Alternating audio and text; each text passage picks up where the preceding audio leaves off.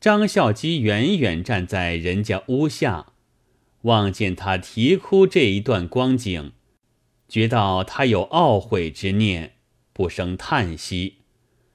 郭谦走进孝基身边，低着头站下。朱信先说道：“告官人，正是老奴旧日小主人，因逃难出来，流落在此。”求官人留他则个，便叫道：“过来见了官人。”郭谦上前欲要作揖，去扯那袖子，却都只有的半截，又是破的，左扯也盖不来手，右扯也遮不着臂，只得抄着手唱个惹。张孝基看了，愈加可怜。因是舅子不好受他的礼，还了个半礼，乃道：“哎，你是个好人家子息，怎么到这等田地？但收留你回去没有用处，却怎好？”朱信道：“告官人，随份胡乱留他吧。”张孝基道：“你可会灌园吗？”郭谦道：“小人虽然不会，情愿用心去学。”张孝基道：“只怕你是受用的人，如何吃得那样辛苦？”郭谦道：“小人到此地位，如何敢辞辛苦？”张孝基道：“这也罢，只是依的三件事，方带你回去。若依不得。”不敢相留。郭谦道：“不知是哪三件？”张孝基道：“第一件，只许住在园上，饭食叫人送与你吃，不许往外行走。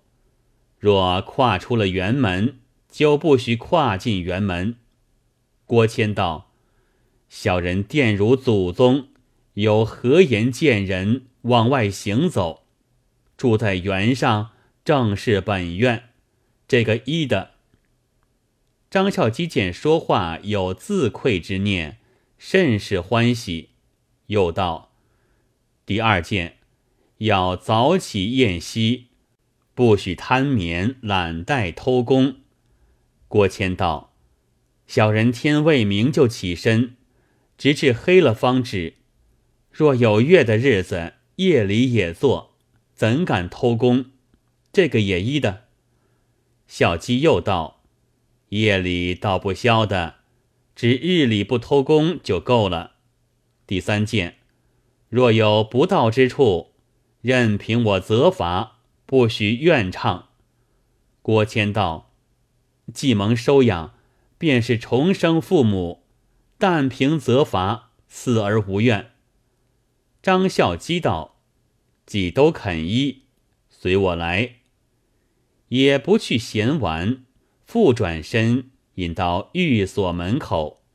郭谦随将进来，主人家见是个乞丐，大声叱咤，不容进门。张孝基道：“莫赶他，这是我家的人。”主人道：“这乞丐。”常是在这里讨饭吃，怎么是在府上家人？朱信道：“一向流落在此，今日遇见的。”到里边开了房门，张孝基坐下，吩咐道：“你随了我，这模样不好看相。朱信，你去叫主人家烧些汤与他洗净了身子，省两件衣服与他换了。”把些饭食与他吃，朱信便去叫主人家烧起汤来，唤郭谦去洗浴。郭谦自出门这几年，从不曾见汤面。今日这浴，就如脱皮蜕壳，身上熬糟，足足洗了半缸。朱信将衣服与他穿起。梳好了头发，比前便大不相同。朱信取过饭来，自缢一饱。那郭谦身子本来有些病体，又苦了一苦，又在当风处洗了浴，见着饭又多吃了碗，三合凑，到夜里生起病来。张孝基庆医调治，有一个多月方才痊愈。张孝基试题已完，算还了房钱，收拾起身，又雇了个牲口与郭谦乘坐，一行四众，循着大路而来。张孝基开言道：“郭谦，你是旧家子弟，我不好唤你名字，如今改叫做郭小乙。又吩咐朱信。”你们叫他小乙哥，两下稳便。朱信道：“小人知道。”张孝基道：“小乙，今日路上无聊，你把向日兴头事情细细说与我消遣。”郭谦道：“官人，往事休提，若说起来，羞也羞死了。”张孝基道。你当时是个风流趣人，有什么羞？且略说些嘛。郭谦被逼不过，只得一一直说前后浪费之事。张孝基道：“你起初嫩般快活，前日街头这样苦楚，可觉有些过不去吗？”郭谦道：“小人当时年幼无知。”又被人哄骗，以致如此，懊悔无及矣。张孝基道：“只怕有了银子，还去快活嘞。”郭谦道：“小人性命亦是多的了，还做这桩事，便杀我也不敢去。”张孝基又对朱信道：“你是他老家人，可晓得太公少年时？”也曾嫩般快活过吗？朱信道：“可怜他日夜只想做人家，何曾舍得使一文屈钱？却想这样事。”孝基道：“你且说，你且说，怎的样做人家？”朱信扳指头，一岁起运，细说怎的勤劳，怎的辛苦。方挣得这等家世，不想小乙哥把来看得像土块一般，弄得人亡家破。郭谦听了，只管哀泣。张孝基道：“你如今哭也迟了，只是将来学做好人，还有个出头日子。”一路上热一句冷一句，把话打着他心事。郭谦渐渐自怨自艾，懊悔不迭。正是临崖立马收江晚，船到江心补漏迟。在路行了几日，来到许昌，张孝基打发朱信先将行李归家，报告浑家，自同郭谦径到自己家中。见过父母，将此事说之。领郭谦相见已毕，遂引到后园，打扫一间房子，把出被窝之类，交付安歇。又吩咐道：“不许到别处行走，我若查出时，定然责罚。”郭谦连声答应：“不敢，不敢。”孝基别了父母，回至家中，悄悄与浑家说了。浑家再三称谢，不提。且说郭谦当晚住下，次日起早，便起身担着器具去锄地。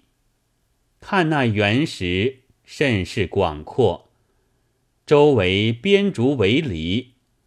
张太公也是作家之人，并不重甚花木，单种的是蔬菜。灌园的非止一人。郭谦出时哪里运弄得来？他也不管，一味蛮啃。过了数日，渐觉熟络，好不喜欢。每日担水灌浇，一草除垦，也不与人搭话。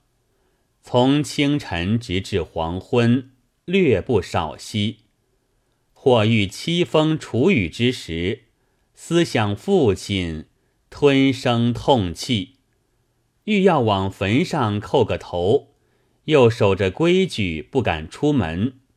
想起妹子，闻说就嫁在左近，却不知是哪家。意欲见他一面，又想。今日落于人后，何言去见妹子？总不嫌我。倘被妹夫父母兄弟奚落，却不自取其辱。索性把这念头休了。且说张孝基日日差人查听，见如此勤谨，万分欢喜，又叫人私下试他。小乙哥。你何苦日夜这般劳碌，偷些功夫同我到街坊上玩耍玩耍，请你吃三杯，可好吗？石谦大怒道：“你这人自己怠惰，以是不该，却又来引诱我为非。下次如此，定然禀知官人。”一日，张孝基自来查点，假意寻他事过。高声斥喝要打，郭谦伏在地上说道：“是小人有罪，正该责罚。”张孝基恨了几声，乃道：“古恕你初次，且不计较。倘若再犯，定然不饶。”郭谦顿首娓娓。自此之后，愈加奋力。约莫半年，并无倦怠之意，足迹不敢跨出园门。张孝基见他悔过之念已坚，一日叫人拿着一套衣服，并金泽鞋袜之类，来到园上，对郭谦道：“我看你做事勤谨，甚是可用。如今借库中少个人相帮，你倒去的。”可带了金泽，随我同去。郭谦道：“小人得蒙收留灌园，一出望外，岂敢复望借库中使令？”张孝基道：“不必推辞，但得用心之礼，便是你的好处了。”郭谦即便裹起金泽，整顿衣裳，此时模样。比前更是不同。随孝基至堂中，作别张太公出门，路上无言见人，低着头而走。不一时，望见自家门首，心中伤感，暗自掉下泪来。到的门口，只见旧日家人都插手拱立两边。让张孝基进门，郭谦想到，我家这些人如何都归在他家，像是随屋卖的了，却也不敢呼唤，只低着头而走。众家人随后也跟进来，到了堂中，便立住脚步行，见桌椅家伙之类，俱是自家故物。愈加凄惨。张孝基道：“你随我来，叫你见一个人。”石谦正不知见哪个，只得又随着而走，却从堂后转向左边。郭谦认得这径道乃他家旧时往家庙去之路，渐渐至近。孝基指着堂中道：“有人在里边，你进去认一认。”郭谦急忙走去，抬头看见父亲神影，翻身拜倒在地，哭道：“不孝子流落卑屋，玷入家门，生不能侍奉汤药，死不能送骨入土，忤逆不道，粉骨难赎。”以头叩地，血背于面。正哭间，只听得背后有人哭来，叫道：“哥哥，你一去不回，全不把爹爹为念。”郭谦举眼见是妹子，一把扯住道：“妹子，知道今生已无再见之期。”不料复得与你相会，哥妹二人相持大哭。昔年流落时堪伤，今日相逢转断肠。不是一番寒彻骨，怎得梅花扑鼻香？哥妹哭了一回，郭谦向张孝基拜谢道：“若非妹丈救我性命。”必作异乡之鬼矣！大恩大德，江河补报。张孝基扶起道：“自家骨肉，何出此言？但得老舅改过自新，以为岳丈在天之灵，胜似报我也。”郭谦泣谢道：“不孝谨守妹丈向日约束，倘有不到处。”亦依前番责罚。张孝基笑道：“前者老舅不知详细，故用权宜之策。今已明白，岂有是理？但须自戒可也。”当下张孝基唤众家人来拜见已毕，回至房中，淑女整治酒肴款待。郭谦乃问：“我的大嫂嫁了何人？”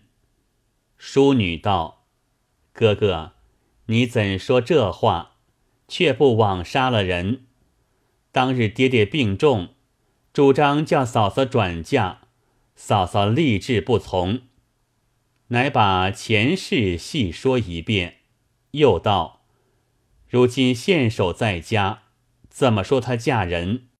郭谦见说妻子贞洁，又不觉泪下，乃道：“我哪里晓得，都是朱信之言。”张孝基道：“此乃一时哄你的话，待过几时，同你去见令月，迎大嫂来家。”郭谦道：“这个我也不想矣，但要到爹爹墓上走遭。”张孝基道：“这事容易。到次早，备办祭礼，同到墓上。”郭谦哭拜道：“不孝子违背爹爹，罪该万死。今愿改姓自新，以赎前非。望其阴灵洞见。”住罢又哭。张孝基劝住了。回到家中，把借库中银钱点名，付与郭谦掌管。